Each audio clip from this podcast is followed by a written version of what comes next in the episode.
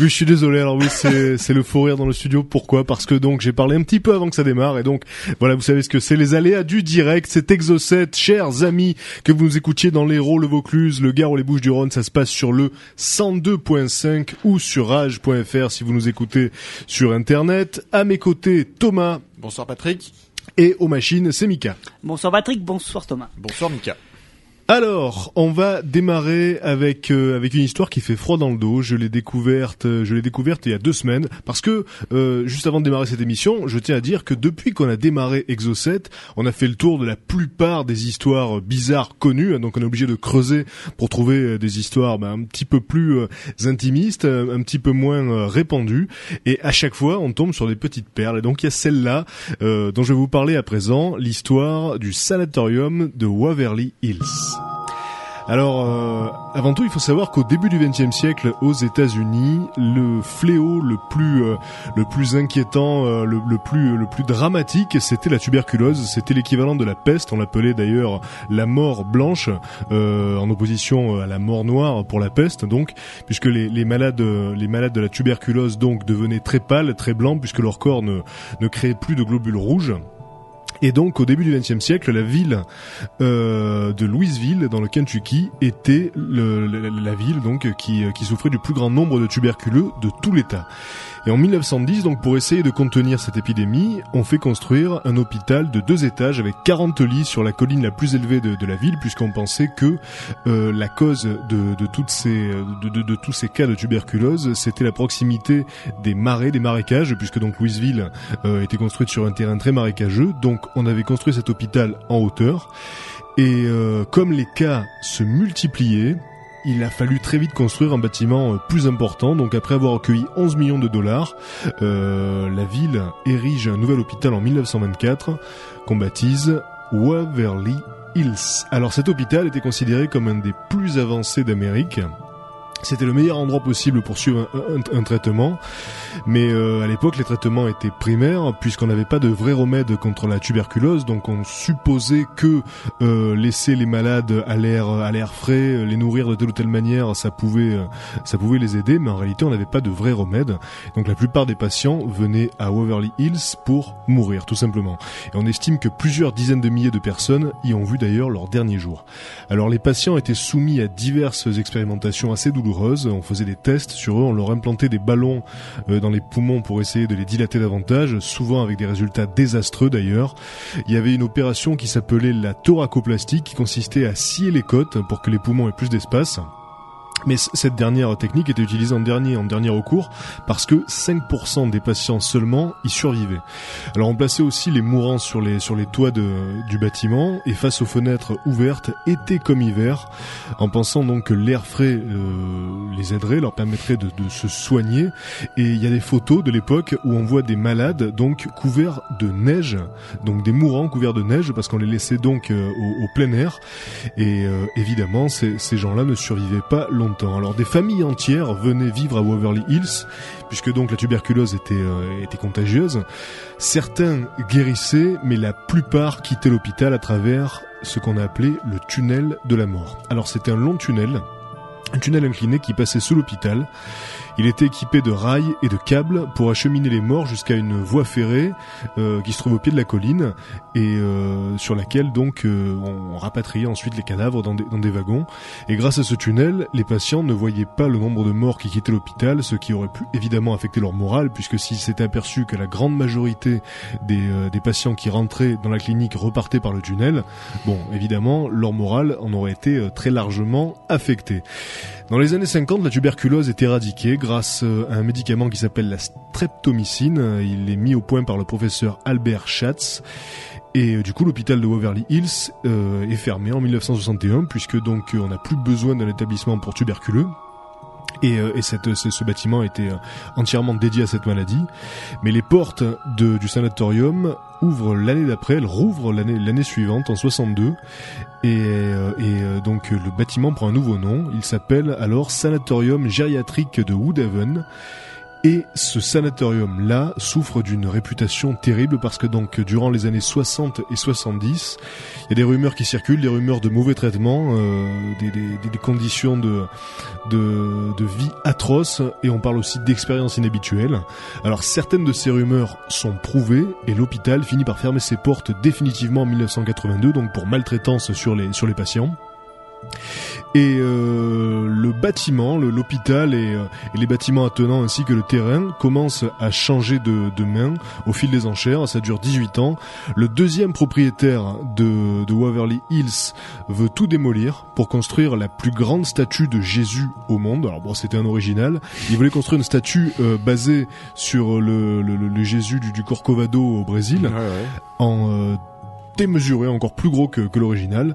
Mais comme il ne peut pas obtenir l'autorisation de raser l'hôpital, il décide de tout faire pour le saccager, pour que finalement on décide de lui accorder ce droit. Euh, alors donc il laisse rentrer des vandales à l'intérieur qui bourrent le- l'hôpital, l'ancien hôpital de graffiti, euh, qui casse euh, les vitres, qui casse les éviers. Il fait creuser des trous, cet homme, il fait creuser des trous autour des fondations pour que, bah, pour que les fondations craquent. Mais le bâtiment tient bon. Et aujourd'hui, aujourd'hui, euh, le sanatorium de Waverly Hills est désaffecté, saccagé par le temps et par les vandales, mais il est toujours là. Alors avec euh, avec les années, bien sûr, des histoires ont commencé à circuler. Alors il y a, beaucoup de squatteurs dans cet endroit-là, évidemment, donc euh, des gens ont commencé à entendre des voix, des hurlements, des pleurs. Euh, Il y a beaucoup de visiteurs qui s'y sont rendus, des chasseurs de fantômes notamment, ou même des, des jeunes en mal de sensations fortes. Et donc, euh, ils ont ramené beaucoup de témoignages, des témoignages qui mentionnent des ombres qui se déplacent à travers les pièces, des boules de lumière et des silhouettes apparaissent sur certaines photos au développement. Et il y aurait des endroits de, de l'hôpital plus hantés que d'autres, parmi lesquels la chambre 502 qui est devenue une sorte de légende à l'intérieur de la légende. Alors en 1928, il faut savoir qu'une infirmière qui s'appelait Marie Hillenburg euh, se serait pendue au plafond de la chambre et en 1932, une autre infirmière se serait jetée par la fenêtre sans explication. Donc euh, ces deux suicides ont contribué à donner une aura encore plus encore plus maléfique à cette chambre 502 et on y beaucoup d'activités euh, surnaturelles, beaucoup de voix. Il y a beaucoup d'EVP qui ont été enregistrés, donc des gens ont amené des magnétophones et ont capturé des voix, euh, des, voix fantomatiques sur bande magnétique. Et il paraîtrait que cette chambre est particulièrement euh, habitée. Évidemment, le lieu le plus effrayant de l'hôpital, c'est le tunnel de la mort qui est réputé euh, pour euh, pour être le, le siège de nombreuses apparitions et euh, beaucoup de témoins euh, racontent avoir entendu des voix dans le tunnel. Euh, donc effectivement, on peut on peut difficilement imaginer un endroit plus sordide et lugubre que celui-là, un long tunnel qui servait à acheminer des, des cadavres par paquet de de, de, de 10 et euh, il y a euh, il y a des apparitions aux différents aux différents étages, des apparitions euh, différentes et euh, qui sont devenues célèbres avec le temps. Donc par exemple, il y a beaucoup de visiteurs qui euh, qui disent avoir vu une petite fille au troisième étage. Alors elle jouait avec une vieille balle en cuir qu'on entend parfois rebondir sur le plancher de, de l'étage. Cette cette petite fille a été baptisée Marie parce qu'on a retrouvé une photo dans les dans les décombres. Sur cette photo, il y avait il y avait une enfant et euh, le nom Marie était écrit dessus. Donc on lui a attribué ce prénom-là. Certains témoins disent avoir vu une petite fille sans yeux, et euh, ça serait ça serait celle-là. Il y a une autre apparition aussi qui est fréquemment rapportée, c'est celle d'une vieille, femme avec les mains attachées, qui court dans l'entrée principale du bâtiment en suppliant qu'on vienne l'aider. Donc euh, voilà, c'est c'est un endroit particulièrement inquiétant, particulièrement effrayant. Déjà quand on voit les photos, les simples photos des murs ça fait froid dans le dos puisqu'on a l'impression de se retrouver face à un décor de film. Et d'ailleurs, il y a de nombreux documentaires qui ont été tournés dans l'enceinte de, Waverly Hills et même un film qui s'appelle euh, Death Tunnel, donc le tunnel de la mort. Et euh, ce vieil hôpital abandonné est considéré aujourd'hui comme un des endroits les plus hantés d'Amérique.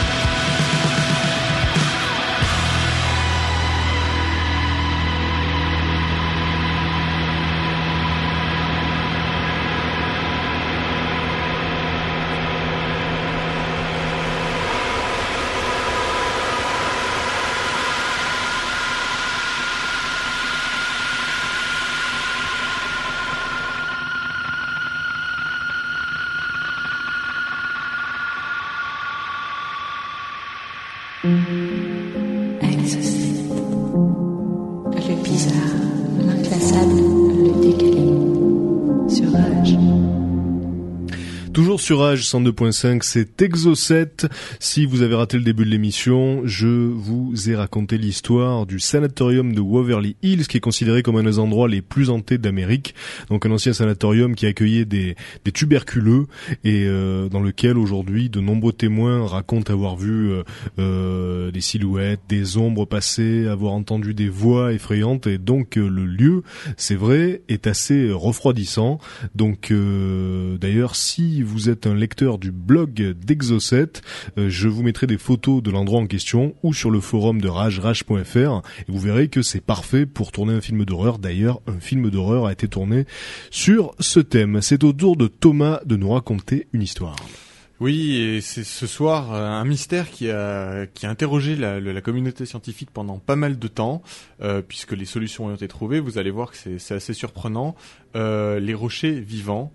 Alors, qu'est-ce que sont que les rochers vivants? Euh, C'est tout simplement euh, des roches qu'on découvre le matin et on s'aperçoit qu'elles se sont déplacées, parfois de plusieurs mètres, parfois de quelques centimètres, et pas en roulant en fait sur elles-mêmes, puisque si on regarde les sillons, on voit très bien que les rochers se sont déplacés de façon, euh, enfin sur une seule face, sur leur largeur, qu'elles n'ont donc pas roulé, et donc c'est assez surprenant. Et les scientifiques pendant longtemps se sont demandé comment un tel phénomène était possible.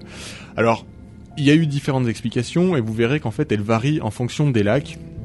Pour l'instant, je vais vous parler du, lac le, plus connu, enfin plutôt ancien lac le plus connu, puisque ces phénomènes se produisent dans des, dans des anciens lacs. Le plus connu est le Racetrack Playa. Euh, alors en fait, c'est une sorte de, de, de nid de lit asséché de- de- d'un lac qui fait 2 km de large, qui fait 5 km de long, sur une surface complètement plane. Euh, alors le sol de ce, de, de ce lac est, est totalement argileux, donc effectivement on a une surface euh, très très régulière. Euh, donc ce qui s'est c'est- euh, ce qui ce qui s'est constaté euh, pendant de, de nombreuses années, euh, ben, c'est juste un phénomène de rochers qui se déplaçaient. Alors de nombreux scientifiques sont venus sur place. Euh, les premières études datent de 1955 avec un géologue qui s'appelle George McStanley, euh, qui écrivait donc pour la Société américaine de géologie. Euh, alors pour lui, dès le début, même avant d'étudier d'étudier le lieu, il y voyait en fait une conjuration des effets mécaniques de la glace et du vent. Donc pour lui, en gros, euh, sa théorie, c'était que des couches de glace se formaient autour des roches, que le vent rentrait en action et soulevait ces plaques de glace et donc donnait un mouvement uniforme à tous les rochers. Parce que ça aussi, c'est un détail qui est assez intéressant, c'est qu'on constate que tous les rochers bougent ensemble en même temps et sur la même distance, sauf certains qui eux se retrouvent isolés et vous allez voir que pour certains il y en a qui, ont parcouru des distances assez hallucinantes. Alors, on a jugé cette thèse assez plausible. C'est vrai que on peut très bien imaginer comme ça une action du vent sur une plaque de glace qui soulèverait un ensemble de rochers, les ferait déplacer. Cela dit, euh, si elle est valable pour certains lacs, euh, celui dont je vous parle, le Racetrack Playa, c'est totalement impossible par le simple fait qu'on est dans un milieu désertique, donc il n'y a absolument pas de glace.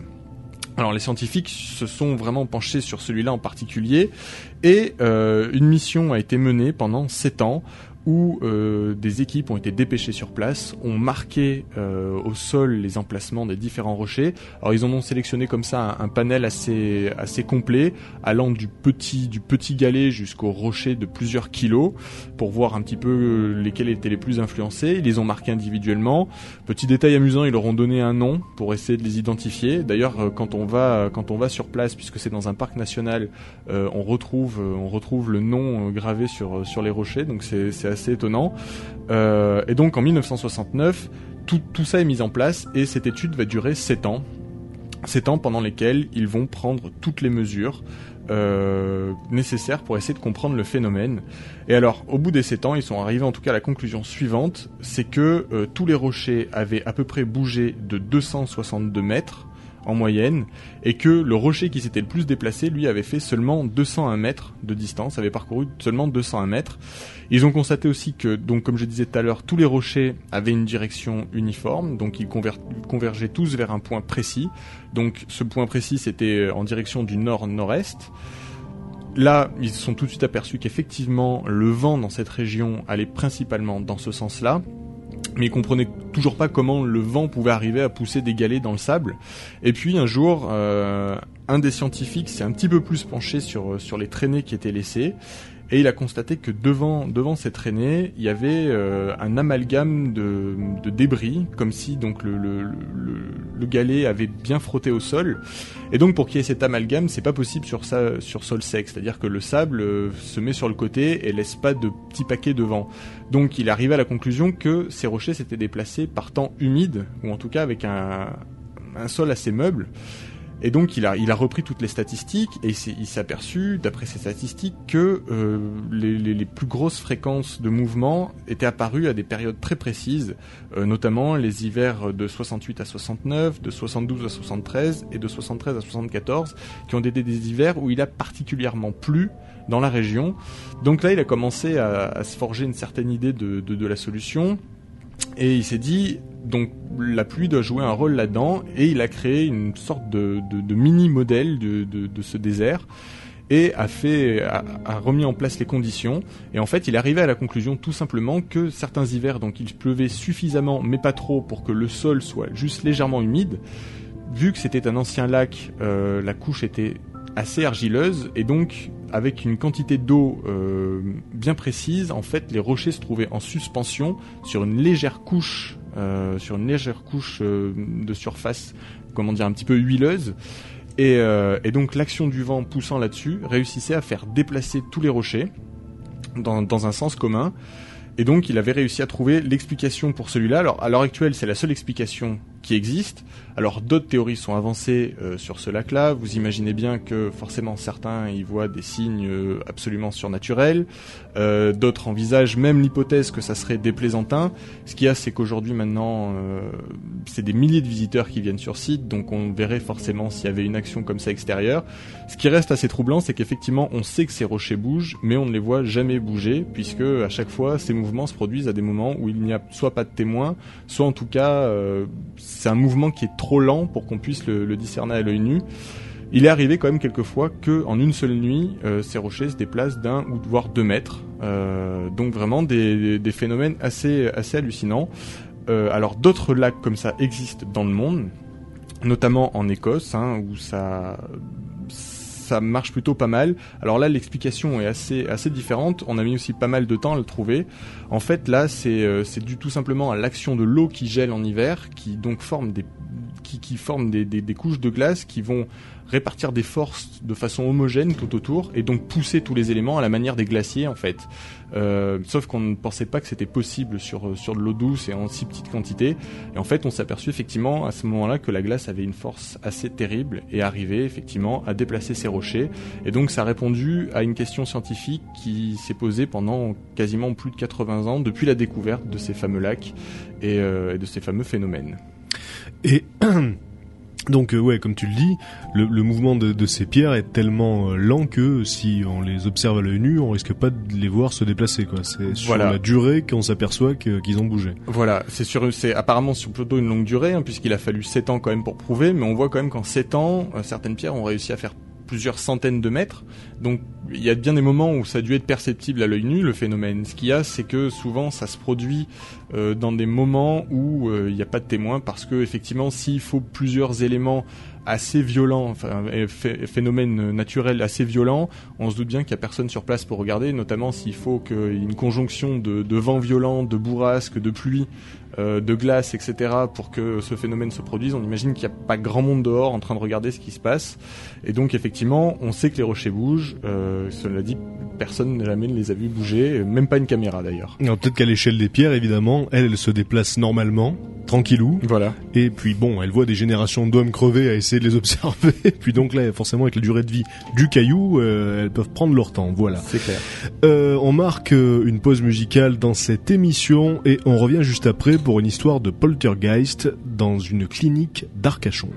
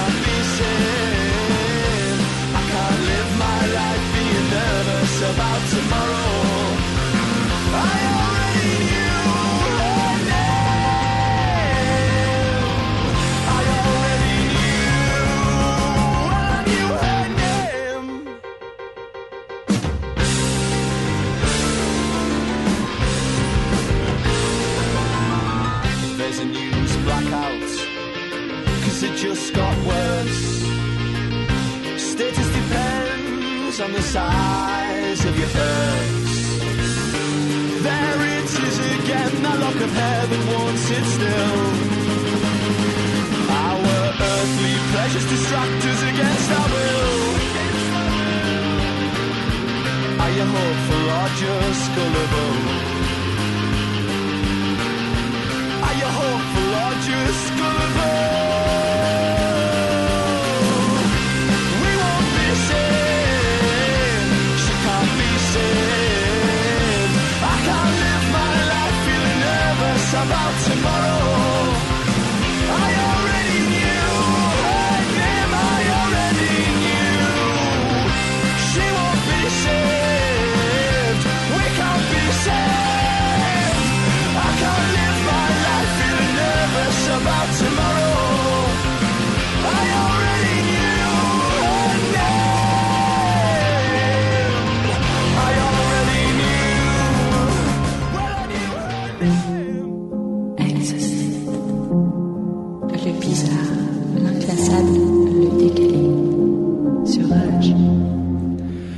Exocet, vous écoutez Rage 102.5 et euh, avant euh, le morceau qu'on vient d'écouter, Thomas nous a parlé d'une histoire de rochers qui se déplacent, de rochers qui bougent, donc c'est observé, c'est mesuré.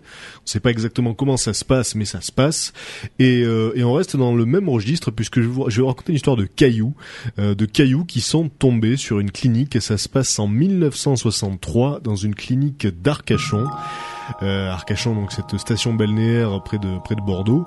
Et donc un phénomène vraiment inexpliqué euh, s'est produit du mois de mai jusqu'au mois de septembre 1963. Et le, le récit fut notamment rapporté par le propriétaire de la clinique, hein, qui s'appelle, qui s'appelait, puisque la clinique n'existe plus, le docteur Queno. Donc euh, c'est quand même, c'est quand même un témoin euh, euh, de confiance, vu qu'il avait aucun intérêt à faire une mauvaise pub à son propre établissement.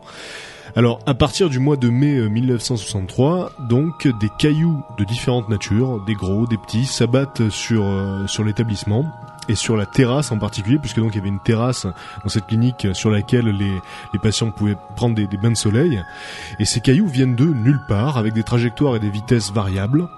Et euh, Durant les cinq mois où se déroule le phénomène, on estime qu'environ 300 cailloux ont été projetés sur les malades, sans qu'aucun ne soit jamais sévèrement blessé. Donc ça, c'est assez surprenant. Alors, il y en a euh, deux qui ont euh, ont peut-être eu des blessures plus importantes que, que, que les autres dans le tas, mais euh, mais sur cinq mois, c'est quand même assez surprenant qu'il n'y ait jamais eu de, de, de blessures réelles.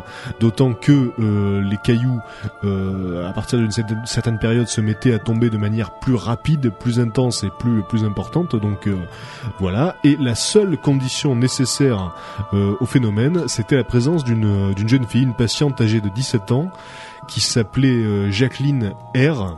Donc euh, voilà, R, c'est juste l'initiale de son nom, hein, puisqu'évidemment euh, l'anonymat a été conservé. Alors elle attire évidemment les soupçons. Tout le monde se, dit que ça doit être ça doit être elle, puisque dès que dès qu'elle est dès qu'elle est là, les cailloux commencent à tomber et dès qu'elle s'absente, euh, bizarrement ça ne ça ne tombe plus. Mais les soupçons qui étaient qui étaient portés sur elle ne se sont euh, ne se sont jamais euh, n'ont jamais été confirmés euh, malgré euh, malgré la surveillance dont elle était l'objet. Et euh, en plus de ça, elle a reçu elle-même beaucoup de cailloux. Donc euh, voilà, elle a reçu beaucoup de pierres et euh, on se demande comment elle aurait pu s'auto-lapider. Alors d'après le docteur Queno, le phénomène démarre quand le personnel et les malades apprennent que la clinique va être fermée. Et au début, c'était une certaine Angelina M qui était euh, particulièrement visée par les pierres.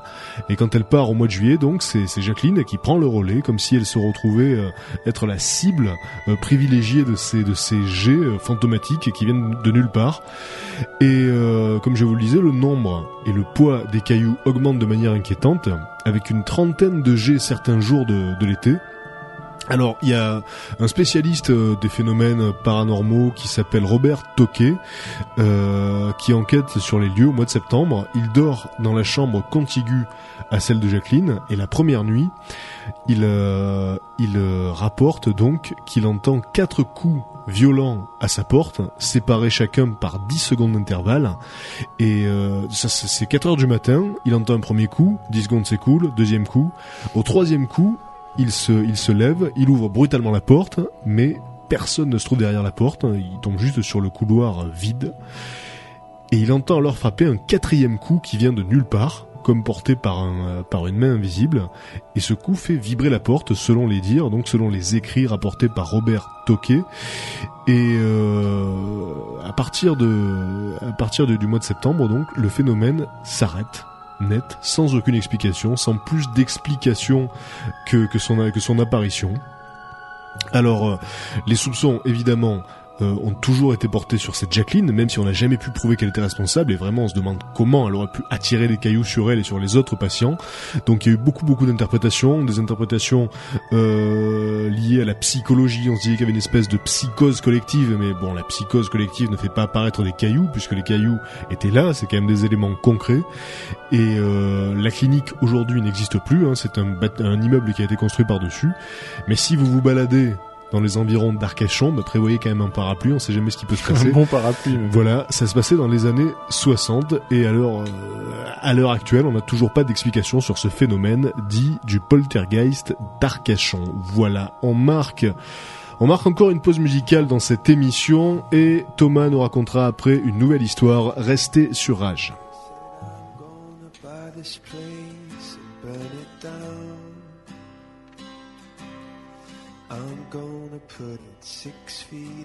Underground.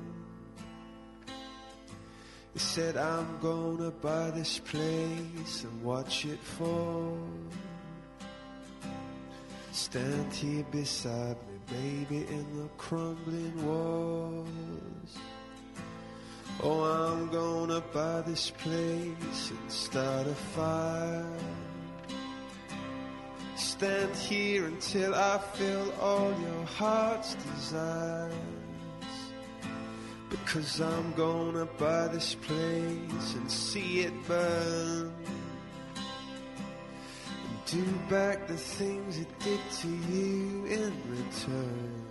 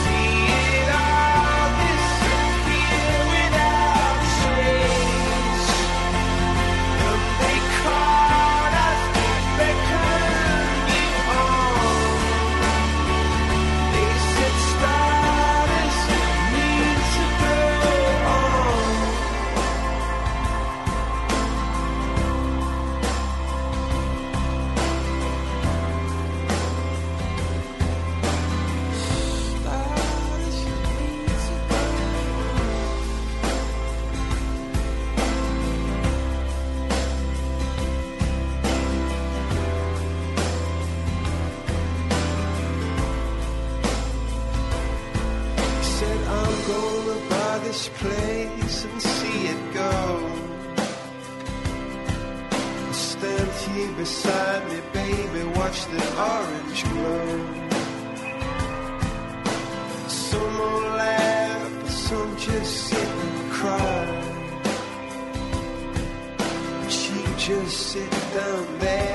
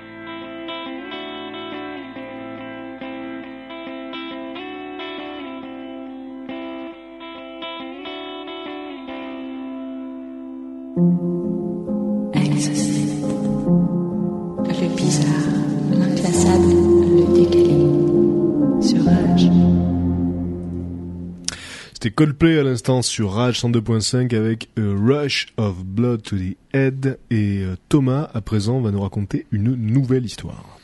Alors, euh, ça va parler du lac de Vostok. Alors, le lac de Vostok, c'est un lac qui est emprisonné dans les glaces de l'Arctique euh, par plusieurs milliers de mètres de profondeur. Euh, vous allez voir que c'est assez impressionnant. Alors, en fait, ce lac, d'abord, a été découvert complètement par hasard, puisque euh, bien avant même qu'on découvre son existence, euh, des missions spécialement russes venaient s'installer au-dessus en fait parce que c'était une surface très très plane. Donc ils venaient installer leur campement pour leurs études scientifiques parce que déjà euh, pendant la guerre froide etc ils prélevaient des carottes, ils essayaient certainement aussi de voir des débouchés militaires à des installations euh, en Arctique. Et, et puis ils ont commencé à soupçonner la présence d'eau par divers petits détails assez troublants. Ce qu'il y a, c'est que donc le lac est quand même sous 3620 mètres de glace, donc c'est assez colossal.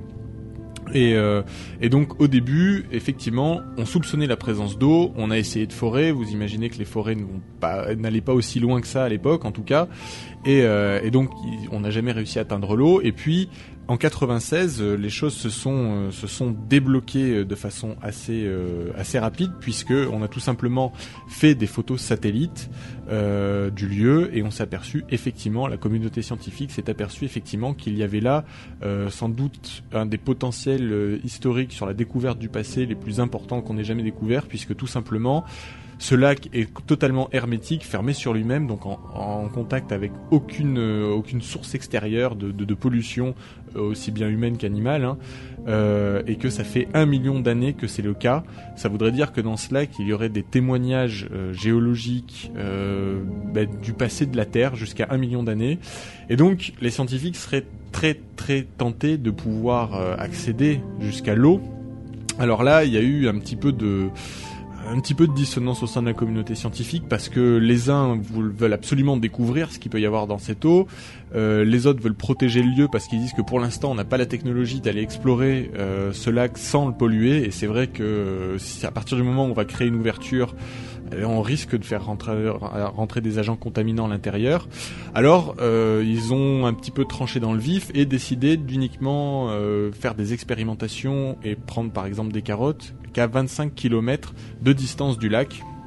Mais euh, déjà, euh, à 25 km, ils ont découvert des choses assez étonnantes, notamment la trace euh, de bactéries, euh, bactéries qui sont assez assez spécifiques puisque c'est des bactéries thermo- thermophiles. Donc en fait, clairement, normalement, c'est ces bactéries qui vivent au fond des mers, près des sources chaudes qui, sortent du, qui, sont réchauffées par la lave qui sort du centre de la Terre. Or là, ce lac est complètement hermétique, fermé sur lui-même, il n'y a aucun volcan, aucune activité sismique en dessous, donc on explique difficilement comment des bactéries normalement adaptées à un milieu assez chaud se retrouvent à pouvoir survivre dans ce lac. Alors ils se sont dit peut-être que c'est une pollution extérieure, donc ils ont mené comme ça plusieurs enquêtes. Et effectivement, euh, ils ont réussi comme ça à trouver l'ADN de pas moins de 250 bactéries. Et puis en faisant le tri, ils en ont éliminé, ils en ont éliminé pas mal. Il en reste quand même dont ils sont persuadés qu'elles viennent du centre de ce lac. Donc ils sont pour la plupart maintenant convaincus qu'il y aurait de la vie dans ce lac, de la vie qui daterait d'un million d'années, puisque complètement isolée. Et ils se demandent effectivement ce qu'on va pouvoir rencontrer, quel type de bactéries. Et euh, ils sont, ils sont évidemment très tentés pour aller voir tout ce qui se passe, euh, tout ce qui se passe là-bas.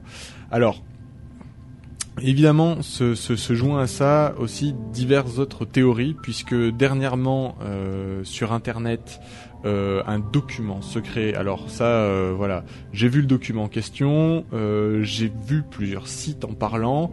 Euh, bon, un document secret quelque part, tout le monde le crée comme il en a envie. En tout cas, un document secret a créé la polémique. Ça serait un document qui émanerait de la retranscription d'une conversation entre deux, deux émissaires européens qui parlerait effectivement euh, d'un objet qui aurait été remonté euh, par les Américains du lac. Euh, un, un objet apparemment énorme avec une magnitude assez assez exceptionnelle. Alors pas mal d'explications filtrent sur la découverte de cet objet, notamment par exemple qu'ils auraient découvert, alors ça serait une espèce de forme de grosse boule énorme, euh, qu'ils auraient découvert ce- cette boule euh, grâce justement à son magnétisme, parce que les avions passant au-dessus auraient été euh, comme légèrement attirés vers le sol avant de quitter la zone, etc. Donc ils auraient repéré cette boule là comme ça.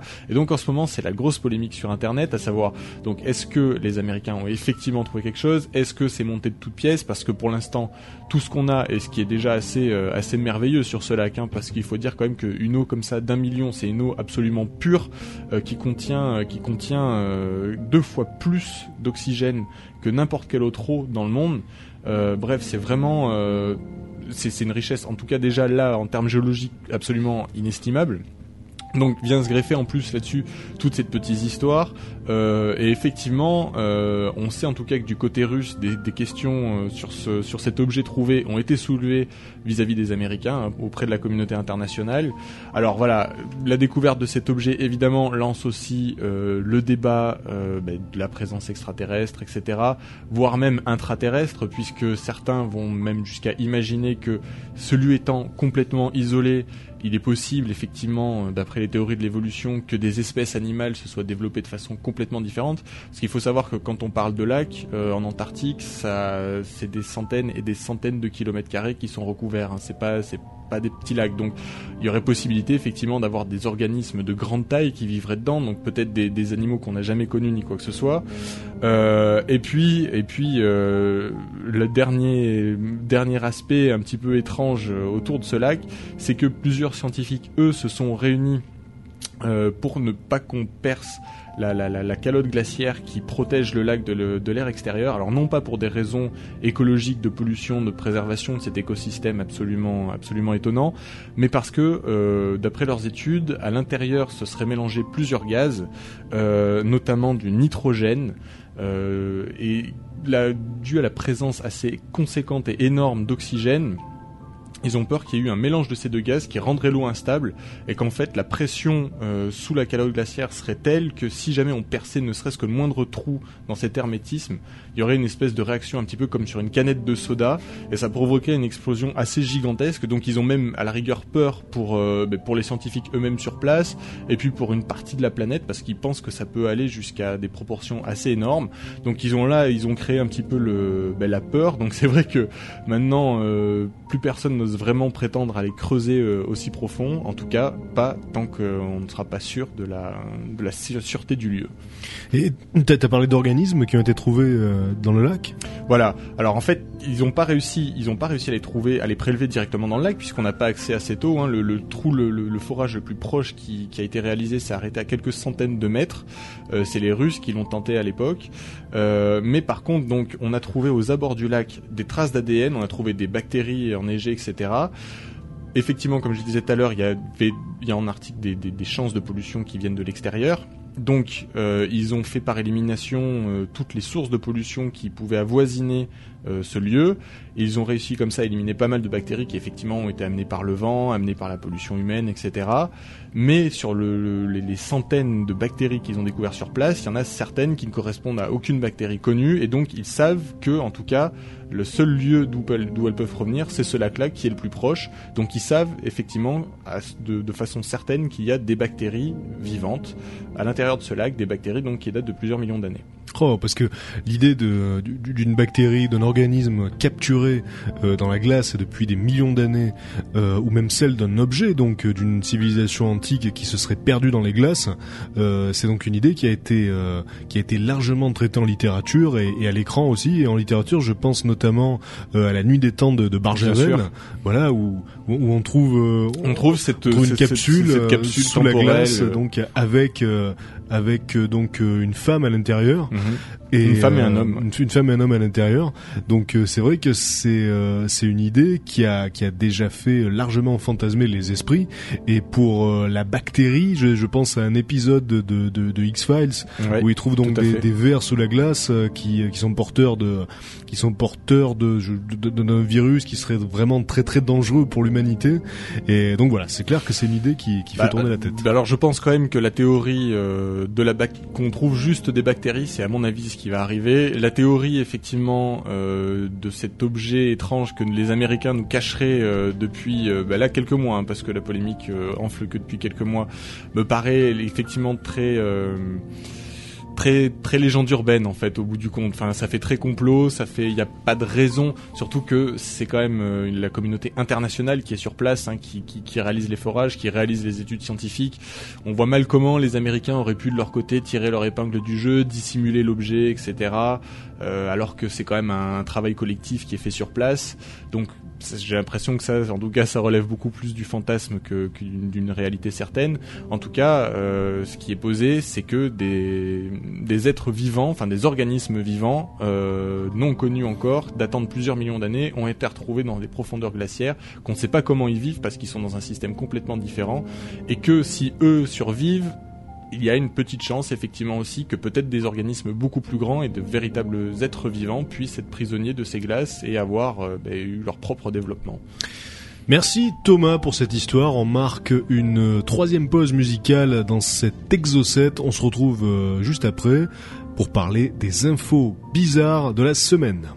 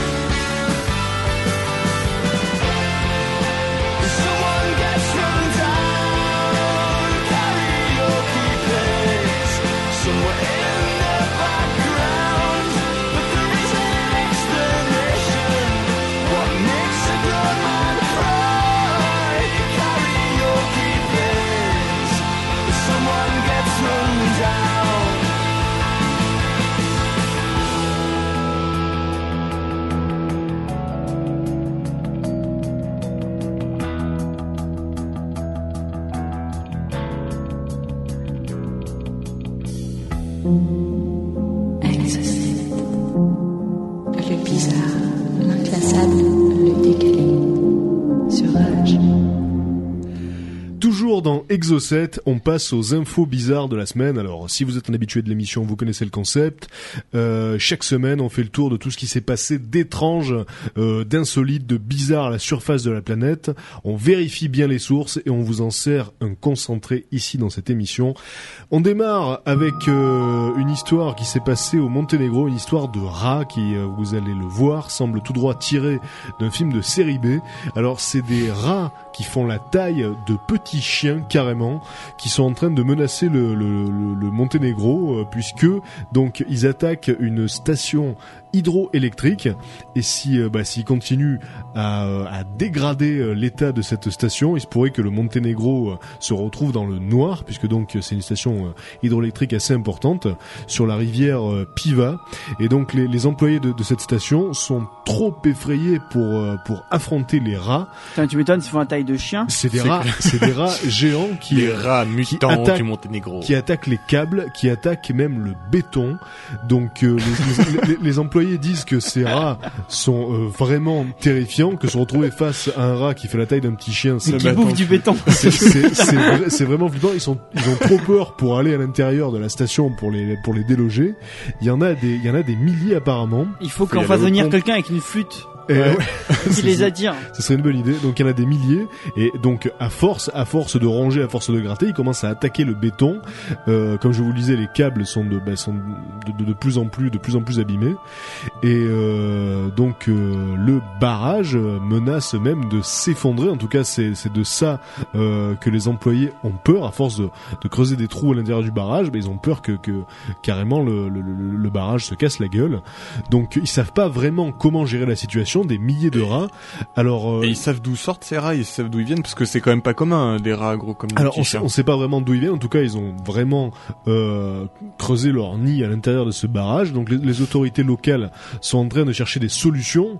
Euh, là, en l'occurrence, il faut vraiment une une arme de destruction massive pour éliminer ces souris. milliers de rats, euh, tapettes à souris de 2 mètres de, lance-flamme. de long et, euh, et voilà donc là à ce moment il flippe assez et c'est vrai que on se croirait face à un scénar de série B euh, l'attaque des rats géants euh, Ouais. sur le barrage Ah, je verrais bien ça, je verrais bien ça effectivement sur M6, tu vois. Ah, tout à fait, 20h50, euh, euh, exactement deuxième partie de soirée en Ouais. tout cas là au Monténégro ça les fait moyennement rigoler en ce moment voilà la deuxième histoire de cette semaine se passe en Amérique c'est un jeune garçon qui s'est fait poignarder neuf fois.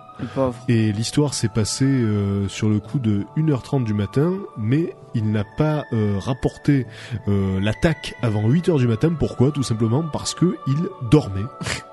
Voilà, et C'est il ne s'est pas réveillé. Alors c'est le, le chef de la police de Winona qui s'appelle Tom Williams qui dit qu'ils sont en train d'enquêter sur ce sur ce, ce, ce cas très très bizarre puisque donc le jeune homme aurait été poignardé neuf fois durant la nuit et c'est euh, c'est le matin seulement que sa petite amie lui aurait signalé euh, paniqué qu'il avait euh, du sang plein le dos T'as des trous et donc là, il aurait pris conscience effectivement que ça piquait un peu, qu'il avait des blessures, et donc là, ils ont appelé la police. Alors peut-être que finalement, il avait du bien cuvé, lui.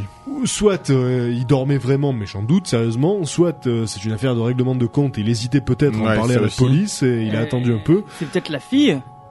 C'est peut-être la fille aussi. En tout cas, voilà, l'en- l'enquête est en cours et c'est assez mystérieux. Manifestement, les coups sont pas très profonds puisque sinon, je pense qu'il serait mort. Neuf coups de, de, de couteau. euh.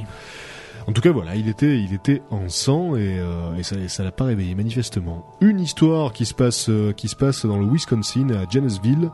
C'est une, euh, une agent, euh, une, une agent immobilier donc qui, euh, je pense, la prochaine fois qu'elle fera visiter une maison, euh, vérifiera avant que tout se passe bien à l'intérieur de la maison, puisque donc voilà ce qui s'est passé. Elle a amené un, un jeune couple visiter une maison et il se trouve que le couple en visitant un petit peu seul de leur côté alors que la- l'agent immobilier qui s'appelle Linda Chabukas Gallo attendait dans la, dans, dans la salle à manger. Donc ce couple a trouvé dans la chambre à coucher le corps de la propriétaire qui était mort depuis deux semaines. Sympa. voilà Bon, Donc, euh, le- ça fait pas longtemps qu'elle a été habitée, cette maison, donc elle est encore toute propre, regardez. Alors bon là, euh, c'est vrai qu'ils se posent beaucoup de questions parce qu'ils disent comment c'est possible, ça fait combien de temps que la maison n'a pas été visitée? Alors le couple s'appelle, euh, c'est Justin et Colin McKean et donc euh, l'agent immobilier euh, Linda Chabukos Gallo disait que voilà, elle les attendait dans la salle à manger. Tout à coup, elle a entendu hurler, elle est allée voir ce qui se passait, elle a vu ce corps et euh, donc la police après autopsie a affirmé qu'elle était morte depuis au moins deux semaines. Alors l'agent immobilier ne savait pas à qui appartenait la maison, elle avait juste les clés, elle y est allée. Elle a quand même dit qu'elle avait senti une odeur bizarre en rentrant, deux semaines, euh, ça, ça Ça macère. devait Tu m'étonnes. commencer, ouais. Elle a mis ça sur le dos bah, de, de, de- de- de- de- du fait que la maison était, était fermée, donc elle, je veux dire, ça sent le renfermé, ça sent la poussière, etc. Petit problème d'humidité dans ce cas-là. C'était bien un cadavre.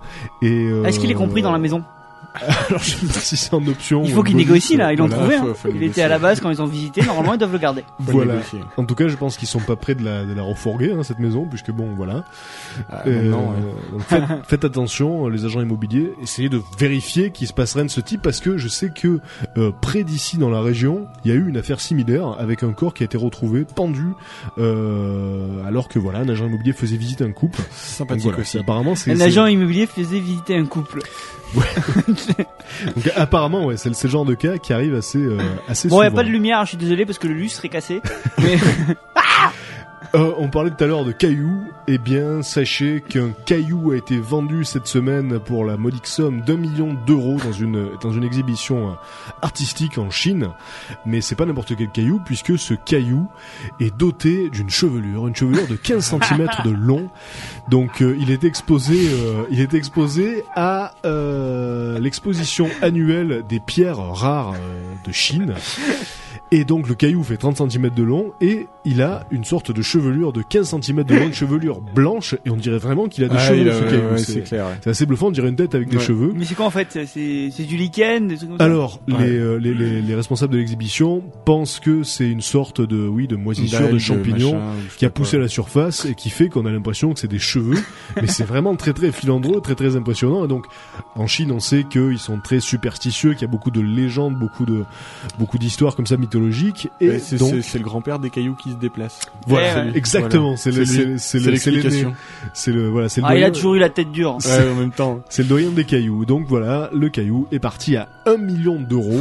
Ce qui fait cher pour un caillou, vous me direz, mais en Ah, même temps, clair. c'est pas tous les cailloux donc qui sont équipés d'une chevelure. Voilà, on marque une première pause dans ces infos bizarres de la semaine. On se retrouve juste après pour la suite et la fin d'Exocet.